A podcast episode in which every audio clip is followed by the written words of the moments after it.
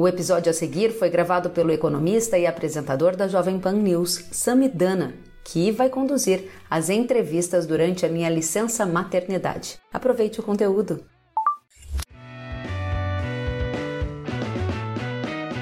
Produtores rurais continuam a onda de protestos contra o governo europeu. Agora, as manifestações se espalharam para outros países do bloco econômico. No último sábado, foi a vez dos agricultores de Malta. Eles fizeram um tratoraço pela cidade e carregaram placas que diziam, abre aspas, nossa subsistência em perigo e estamos aqui para segurar sua comida. Também no sábado, cerca de 2 mil produtores rurais da Grécia foram às ruas. Eles carregaram cartazes, despejaram alimentos no chão e chegaram a fazer um buzinaço. Já ao longo da semana, agricultores espanhóis também fizeram um tratoraço. Eles paralisaram rodovias e também as ruas de Barcelona e carregavam placas que diziam: sem agricultor, sem comida. Na Bulgária, o setor agro também se juntou aos protestos da Europa. Os produtores rurais saíram às ruas em tratores e se manifestaram contra regras impostas pelo bloco econômico. Na Itália, mais protestos. O agro se reuniu nos arredores da capital Roma em um comboio, eles tentaram pressionar o governo a melhorar as suas condições de trabalho. Já em Estrasburgo, na França, cerca de 20 tratores e dezenas de agricultores se manifestaram em frente ao Parlamento Europeu. Na ocasião, os deputados do bloco estavam reunidos em uma sessão plenária. O agro de outros países, como Polônia, Chipre e Suíça, também aderiu às manifestações nessa última semana. Com mais agricultores aderindo aos protestos nessa semana, em 2024, pelo menos 15 países da Europa já se manifestaram contra as políticas do governo europeu. Em reação aos protestos dos agricultores, agricultores, a Comissão Europeia decidiu rejeitar um plano que previa reduzir pela metade o uso de pesticidas nas lavouras. Na semana, o bloco debateu um plano para reduzir as emissões em até 90%, isso até 2040, mas as metas do agro foram retiradas. Um esboço anterior desse plano sugeria ao setor produtivo reduzir as emissões em 30%. Além disso, o bloco econômico permitiu o cultivo em terras que seriam eh, destinadas ao pousio, que é quando a atividade agrícola em determinada área é suspensa, isso, claro, temporariamente, para permitir a recuperação do solo. O jornal Financial Times revelou nessa semana que o comissário da União Europeia para o Clima disse que o bloco deveria continuar com uma ação climática ambiciosa. Apesar disso, ele reconheceu que havia, abre aspas, preocupações significativas sobre o que essas metas climáticas poderiam gerar nas vidas dos europeus e até que ponto afetaria o bolso das pessoas, os meios de subsistência e os empregos. Fecha aspas. Já o Partido Verde informou no X, o antigo Twitter, que enviou uma carta à Comissão Europeia pedindo uma série de medidas para ajudar os agricultores. Em documento, o partido afirma que o setor agrícola está preso a um sistema que os esmaga e que o bloco deveria propor medidas como a criação de um imposto sobre lucros extraordinários às empresas do agro para ajudar os produtores rurais. Para analisar esse tema, recebemos aqui o coordenador do Laboratório de Bioeconomia da FGV, o Daniel Vargas. Daniel, seja muito bem-vindo e eu começo te perguntando o seguinte: o que significa a Comissão Europeia voltar atrás em pontos do chamado Acordo Verde Europeu? Ah, eu acho que o jogo virou. Há duas semanas, as pessoas achavam que o problema principal do clima da Europa estava ligado ao uso da terra os culpados, os agricultores. Quando a mão do agricultor toca o chão, está ameaçando o planeta. E por causa disso, uma série de políticas de restrição, de controle sobre o modo de produzir, o modo de usar insumos, o modo de comprar e vender entraram em vigor.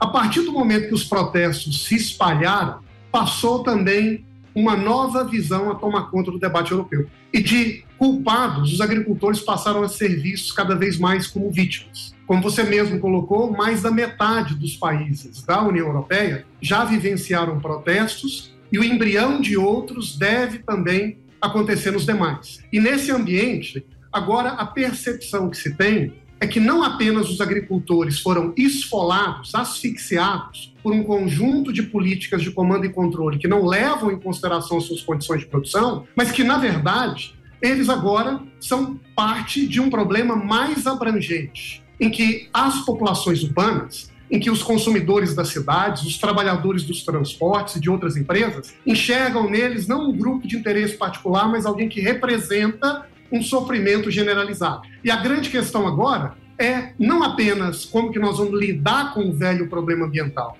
A questão agora é o que vem depois. Quais foram as causas desta, desta falha sistêmica de uma política que tolheu as possibilidades de vida no campo? Quem vai pagar esse preço político? E o que vem depois? E é por isso que agora Partido Verde, lideranças da Comissão Europeia, em vários países, já olham para os agricultores dizendo: vocês têm razão que nós precisamos agora é encontrar saída. E o que acontece nos debates políticos é uma troca de culpas. O Partido Verde aponta que o problema está mais associado à concentração econômica e os social-democratas, em parte liderando vários países da Europa, apontam que o erro está na regulação do Partido Verde. Eles é que decidem entre si. O fato é que a política do controle da desconfiança dificilmente vai prosperar por muito tempo na Europa. Então, nesse sentido, a gente pode dizer que essas medidas vão dar um, uma apaziguada na revolta dos agricultores. E eu te pergunto mais, porque tá, uma coisa é os pesticidas, que eu acho que os agricultores lutaram, mas existe uma pauta secundária que é você criar barreiras para outros países, seja evitando a importação, barreiras sanitárias, seja aumentando a alíquota. E nesse sentido, não é a melhor coisa para o Brasil, pelo contrário, né? Então essas pautas pesticida barra barreiras protecionistas, elas andam juntas nas manifestações. E como que você enxerga isso e os próximos passos aí eh, das eh, revoltas dos agricultores, se vai continuar ou não?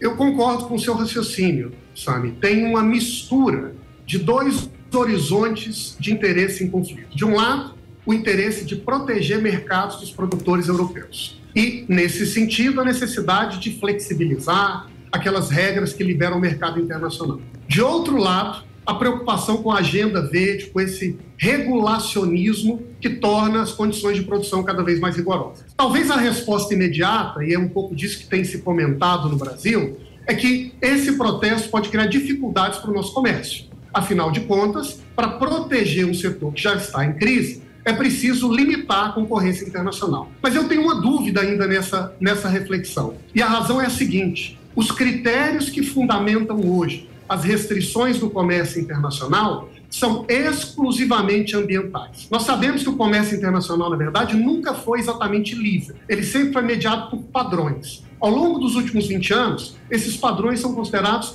padrões ambientais, que definem que tipo de carne é sustentável, que tipo de soja é produzida em condições sustentáveis, que tipo de produto alimentício é verde e qual não é. À medida em que esses padrões, em geral criados e referenciados pela Europa, entram em crise, também entram em crise critérios simplistas de restrição ao comércio internacional. É claro que nós não podemos aqui também ser inocentes de achar que a Europa vai sair abrindo o mercado porque a crise ambiental bateu a porta. Mas não me parece que é automática a decisão de, para proteger produtores europeus, o comércio com outros países será ameaçado. Eu acho que tem uma disputa, e essa disputa vai ser, ao mesmo tempo, intelectual, política e científica, sobre exatamente o que pode e deve valer nesse ambiente ambiental que se tornou agora questionado na Europa. Mas deixa eu ver se eu entendi. Eu, na posição de economista, penso a seguinte coisa: olha, beleza, você criar proteção, você está de certa forma, criando um ambiente mais favorável para os produtores, mas não para a população, já que com baixa concorrência eles vão vender por um preço maior. A concorrência, inclusive o que eles importam do Brasil e de outros países, faz uma pressão nos preços. Então, primeira coisa é, eventuais proteções podem é, fazer com que os preços pesem mais para o consumidor, o que pode ser um problema. Segundo ponto, o Partido Verde ele saiu em defesa dos agricultores, mas ele falou o seguinte: olha, as empresas têm que ajudar os produtores rurais. O que, que é isso que ele está falando? Ele está falando: olha, a gente vai taxar mais essas empresas e a gente vai usar esse dinheiro para políticas para ajudar os produtores. Foi isso que eu entendi.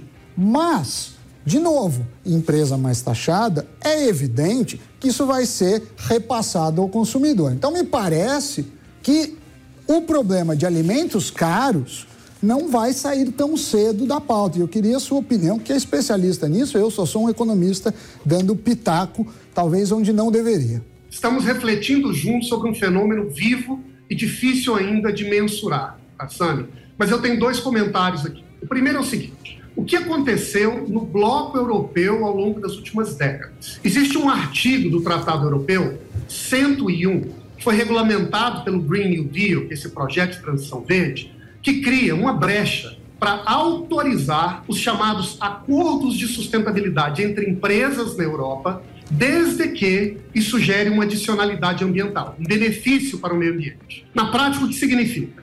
Cartel está liberado, desde que verde. Essa cartelização dos intermediários naturalmente fecha o mercado, tende a concentrar poder nas mãos de alguns agentes que são concentrados e torna a situação de produtores e consumidores fragmentados tendencialmente pior, gerando assim uma concentração de lucros nas mãos de uns e aumento de preço nas mãos dos outros. Então, o primeiro ponto é o que vai acontecer com essa percepção de que, em nome do verde, vale liberar, inclusive, concentrações de mercado. O segundo raciocínio diz respeito a o que vai acontecer na relação comercial da Europa com o mundo, em particular com países como o Brasil, que exportam para lá. E eu concordo contigo nesse ponto, que a variável central aqui é a percepção do consumidor. Nós sabemos que os produtores em si, embora tenham, digamos assim, uma simpatia cada vez maior da população europeia, eles são poucos. E o voto é decidido pelas populações urbanas. E é por isso que agora há um ambiente pouco claro sobre como o comércio internacional será equacionado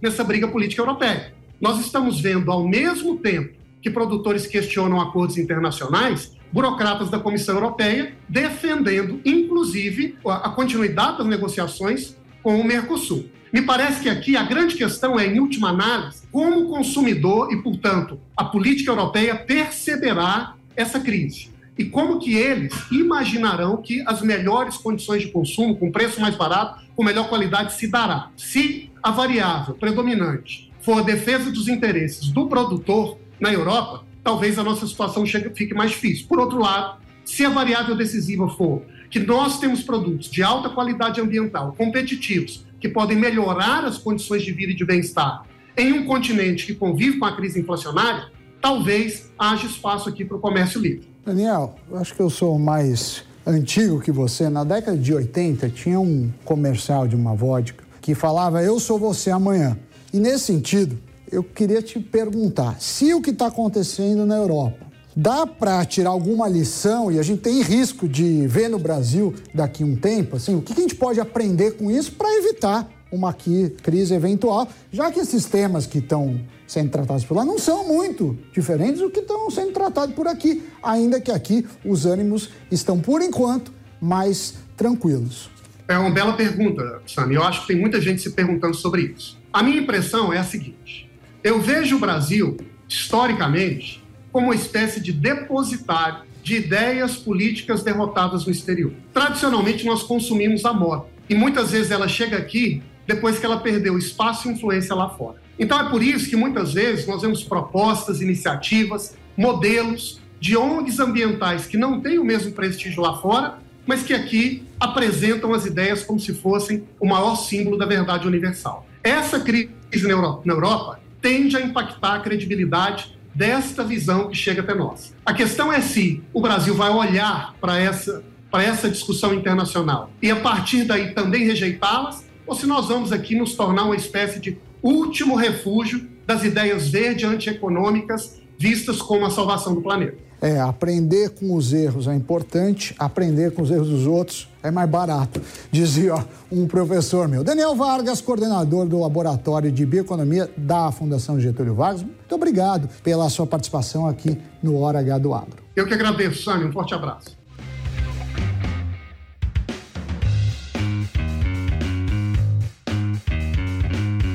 Que bom que você gostou da entrevista. Se quiser novas atualizações, siga kellen.severo no Instagram.